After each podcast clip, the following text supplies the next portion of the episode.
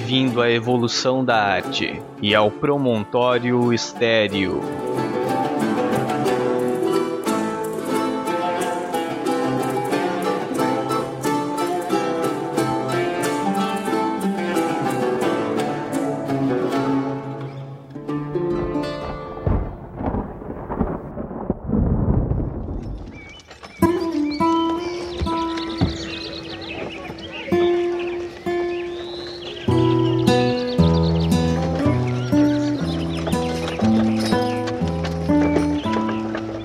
A província de Urbino, na região de Marcas, no centro da Itália, sob o mecenato do duque Federico de Montefeltro, era, em 1483, um centro influente no circuito de artes renascentistas, um ponto de encontro para pintores, arquitetos, escritores e escultores da época. Neste ambiente nasce, em 6 de abril, Rafael Sancio.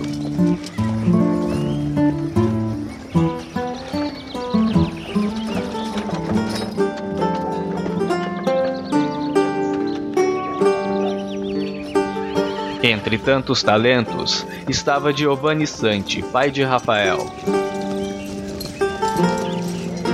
Poeta e pintor da corte com algum reconhecimento local, Giovanni fora o responsável por inserir o filho no mundo das artes.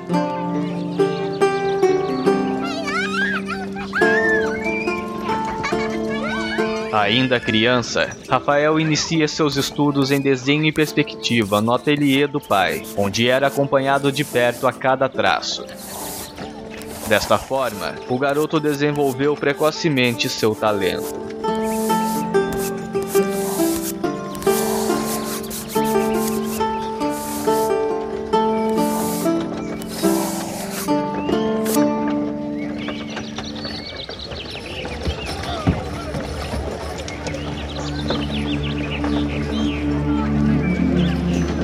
Com oito anos de idade, Rafael perde sua mãe, Magia de Batista Ciarla, filha de um comerciante da cidade.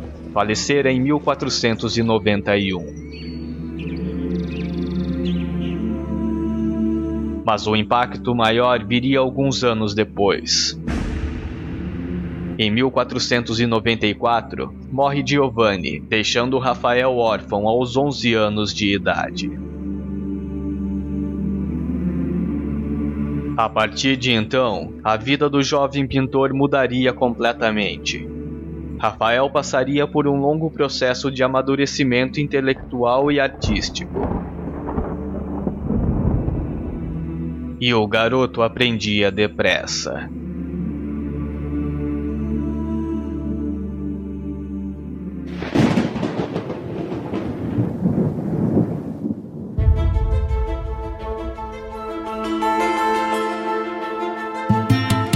Rafael, a princípio, ficou sob a tutela de seu tio paterno Bartolomeu. Contudo, tanto o tio quanto sua madrasta pouco se importavam com o rapaz, que nada fazia além de desenhar.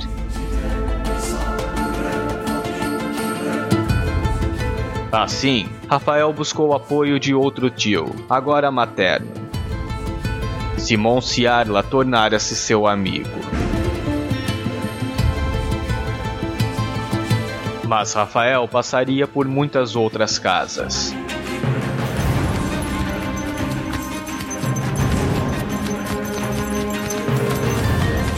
Por um breve período, o rapaz permaneceu na casa de Timóteo Vitti, um jovem e talentoso pintor que havia abandonado o ateliê de Francisco Francia e voltava à sua cidade natal. Ali, Rafael fora bem recebido e escutava com atenção os ensinamentos e conselhos de Francisco.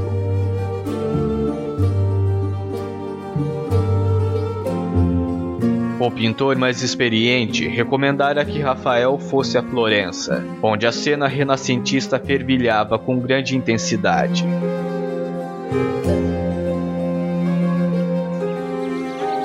Rafael não tardou em aceitar a recomendação.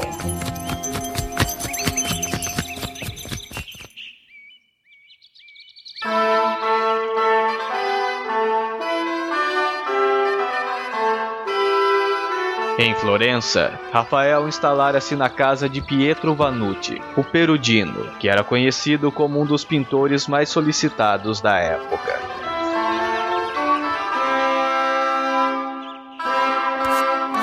Ali, Rafael Sanzio permaneceu por um longo tempo, desenvolvendo seu aprendizado nas complexas técnicas pictóricas da época, como no manuseio dos pigmentos e o emprego da tinta a óleo.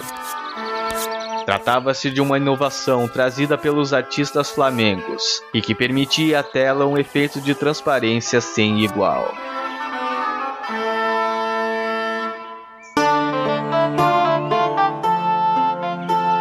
Rafael melhorava suas técnicas e já nos primeiros anos do século XVI abandona o ateliê de Perudino e inicia sua empreitada particular a fim de tornar-se um artista independente.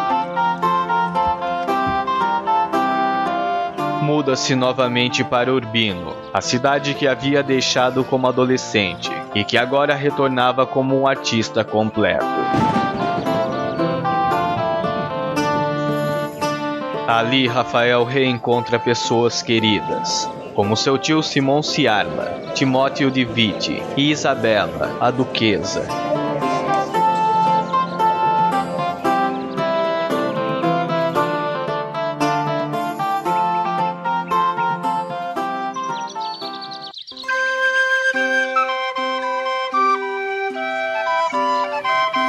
Em Urbino, Rafael mantinha relações estreitas com a corte e era muito estimado pela duquesa e pela irmã do duque, Giovanna Feltria.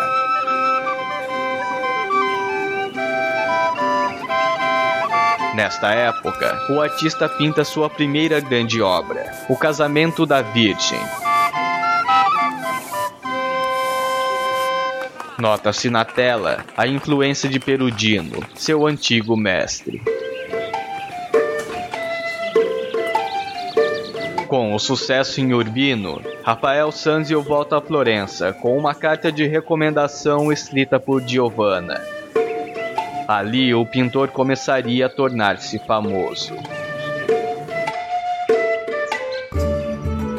Contudo, os primeiros anos de Rafael como artista independente em Florença foram de uma evolução sem igual, o que talvez indique que o pintor já participava da cena artística da cidade acompanhado de Pietro Perudino.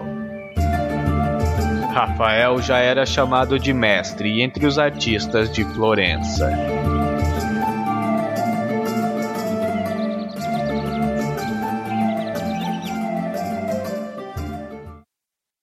Em 1505, Rafael reencontra o artista Fra Bartolomeu, um amigo que conhecera ainda no ateliê de Perudino.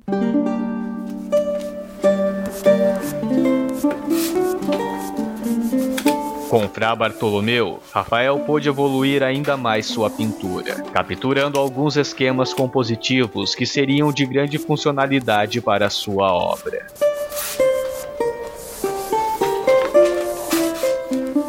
Os ensinamentos que assimilava representavam para Rafael uma transição entre o estilo que aprendera na Úmbria, que enfatizava a perspectiva e o estudo geométrico da composição para as telas mais dinâmicas, que valiam-se de uma maneira mais informal de pintar. Mas Rafael tinha outras influências.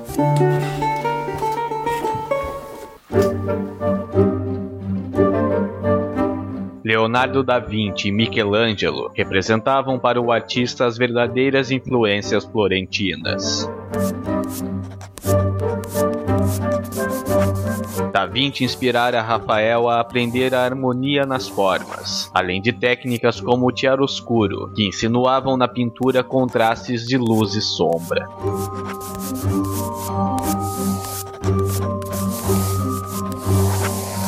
Durante o período florentino, Rafael Sanzio desenvolveu duas vertentes que marcariam sua pintura: os retratos e uma série de Madonas.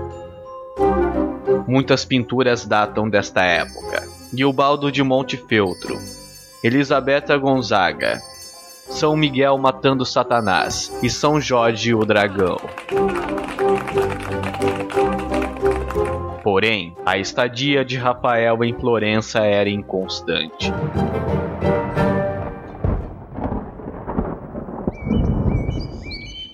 Em 1507, Rafael Sanzio volta a Urbino, sua terra natal, onde compra uma casa. Contudo, Rafael é surpreendido pelo Papa Júlio II, que convida o artista a mudar-se para Roma, a fim de realizar ali alguns trabalhos decorativos nos aposentos do pontífice.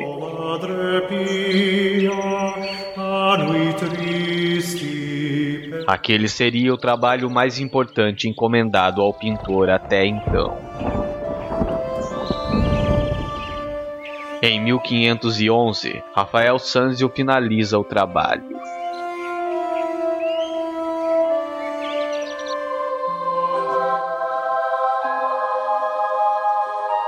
As estanzas de Rafael, como ficaram conhecidas, eram quatro pequenas salas do Palácio do Vaticano. Naquelas paredes, Rafael construiu um dos mais cultuados painéis da história da arte, com representações sumárias da cultura humana. A Escola de Atenas.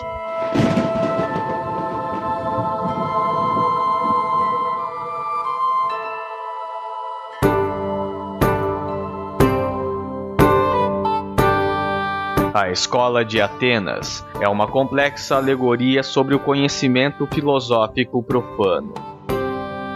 Rafael posiciona Platão e Aristóteles ao centro da tela, além de várias outras personalidades da história da humanidade, indicando a continuidade do pensamento grego sobre a civilização ocidental.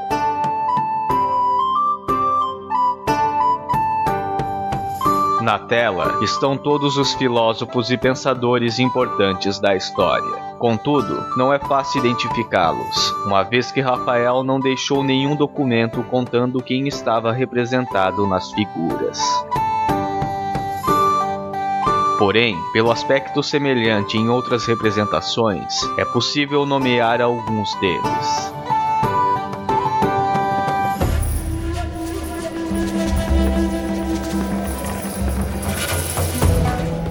Platão e Aristóteles aparecem como figuras centrais. Platão carrega em suas mãos o Timeu, uma de suas obras, e aponta para o alto. Ao seu lado, Aristóteles carrega um volume de sua obra Ética e aponta para baixo. Do lado esquerdo da tela, vê-se Pitágoras, manuseando um livro e explicando sua teoria musical. Sentado na escadaria, ao centro do quadro, Heráclito de Efeso permanece afastado dos demais, como historicamente era descrita sua personalidade, um antissocial. Também é possível identificar o matemático Euclides, no canto inferior direito da obra.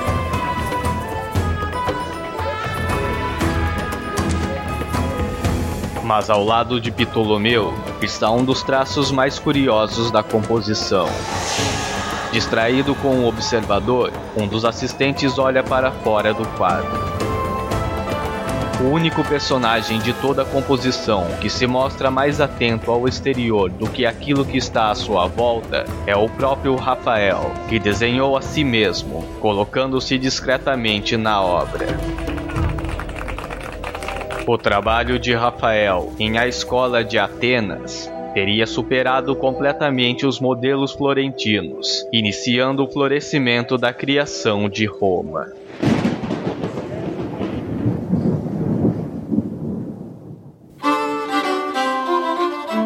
Apesar de ocupado com as instâncias do Papa, Rafael seguiu em um momento de intensa fertilidade criativa.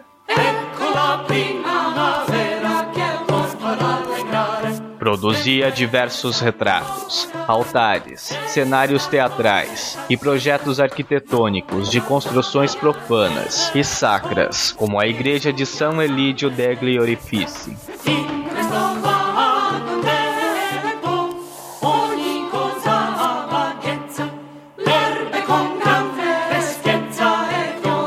Após a morte de Júlio II, Rafael vivera sua melhor fase. Em 1513, assume o papado Leão X. Leão pertencia à família Médici, que via a arte não como um elemento de promoção, mas sim como uma fonte de beleza e expressão humana.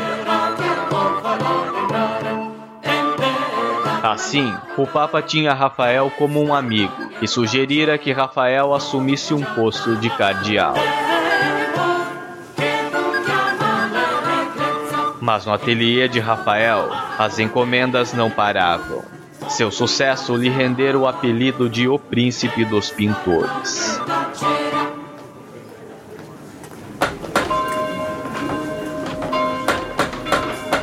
Em 1514, morre o arquiteto do Vaticano Bramante, e Rafael Sanzio é convidado a substituí-lo, assumindo as obras da Basílica de São Pedro, já em curso.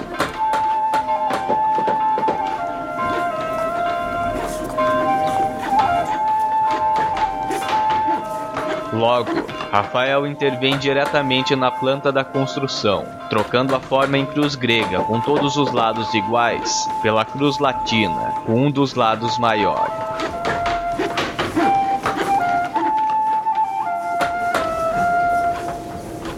No ano seguinte, coordena as escavações arqueológicas em Roma e ao redor dela.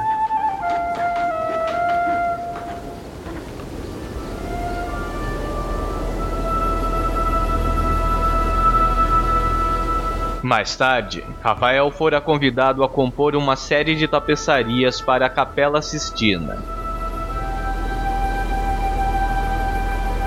Nesta ocasião, o jovem mestre Michelangelo, que pintava o teto da capela, acusara Rafael de plágio, chegando a dizer que tudo que o pintor sabia sobre arte roubara dele. Uma das maiores desavenças da história da arte.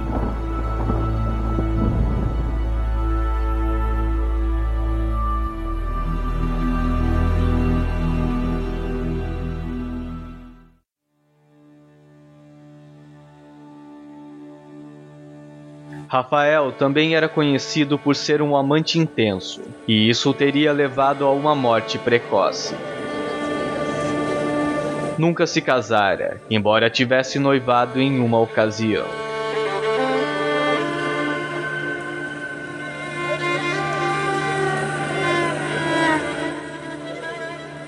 O pintor teria se excedido em uma noite de amor em 1520 Contudo, conta-se que Rafael também teria saúde debilitada e que na noite de sua morte fora acometido por uma febre muito alta. Rafael Sanzio morreu em 6 de abril de 1520, uma sexta-feira santa, no exato dia em que completava 37 anos de idade.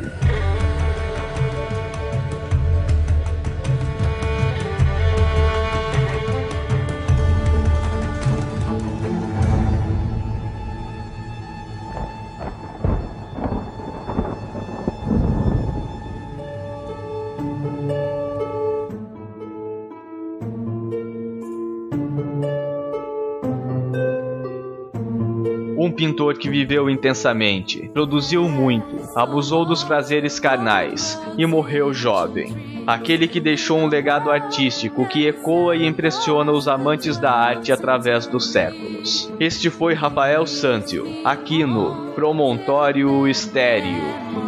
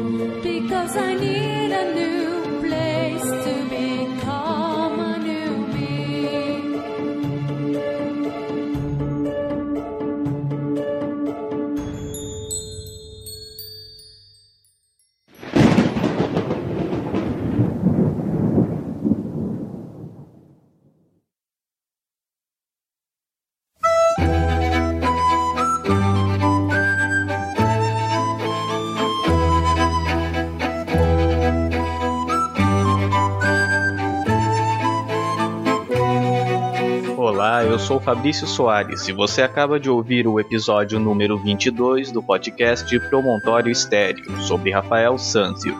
Ao fundo, você ouve Drive the Cold Winter Away, interpretado pela The New World Renaissance Band. All hail to the days that more praise than all the rest of the year. And welcome the nights that double delights as well for the poor as the peer. O Francisco Seixas, do TemaCast, comentou o último episódio sobre Punlin. Ele fala sobre a aventura do náufrago, reconhecendo o que nela há de terrível e maravilhosa. Diz: terrível pelas agulhas que passou e maravilhosa pela capacidade de superação que ele teve. Obrigado pelo comentário, Francisco, e por trazer à tona a discussão sobre o valor que se dá à vida. Também comentou o Gleidson Leitão, do Inovar Podcast.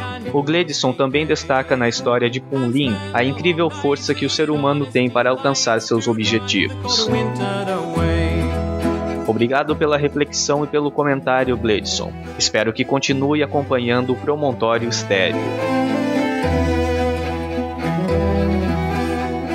O Júlio Castaway comentou o último episódio trazendo sugestões do que pode ter acontecido com Punlin durante seu período à deriva. Ele diz: Sobre o sinalizador e o avião, provavelmente a tripulação nem foi capaz de ver o disparo. Aviões comerciais costumam sobrevoar a milhares de metros de altura. O sinalizador e um isqueiro para eles é a mesma coisa. Eles são mais indicados para alertar navios ou aviões de busca, e já procuram voando baixo. Já o navio americano que deixou o pobre Punlin sozinho no mar foi por egoísmo mesmo, talvez até por medo. Obrigado por compartilhar suas impressões, Júlio, e por colaborar com as discussões no Promontório Estéreo. Acho bastante provável os pontos que mencionou, e espero que continue acompanhando os próximos episódios. Para fazer como o Júlio e deixar seu comentário nos posts do Promontório Estéreo, acesse promontorioestereo.com.br. Lá você encontrará os posts com informações sobre as trilhas sonoras dos episódios, bem como o feed do podcast. O Promontório Estéreo também está nas redes sociais. No Facebook é o facebook.com barra Promontório Estéreo e no Twitter é o arroba Promonte Estéreo. Você também pode entrar em contato com o Promontório Estéreo enviando um e-mail para promontorioestereo.gmail.com com suas dúvidas, críticas, sugestões ou elogios. Há ainda a opção de utilizar o espaço de contato no site, caso prefira. Basta preencher o formulário com seu comentário, e então seu e-mail será recebido na minha caixa de entrada. Convido a enviar um comentário em áudio também. Ele será colocado no episódio seguinte nesta sessão. Na iTunes Store, o Érico Maga avaliou o Promontório Estéreo e deixou um comentário a respeito do podcast. Fazendo o mesmo, você ajuda o Promontório Estéreo a crescer e ficar cada vez melhor. Mas a melhor maneira de contribuir para o crescimento do Promontório Estéreo e do podcast como mídia é recomendar seus episódios preferidos aos seus amigos. Existem centenas de podcasts e certamente um deles agradará aqueles a quem você apresentar. Quero deixar também meus agradecimentos e lembranças àqueles que têm entrado em contato através das redes sociais. Seu apoio é de fundamental importância para que eu me sinta cada vez mais disposto a continuar com este projeto.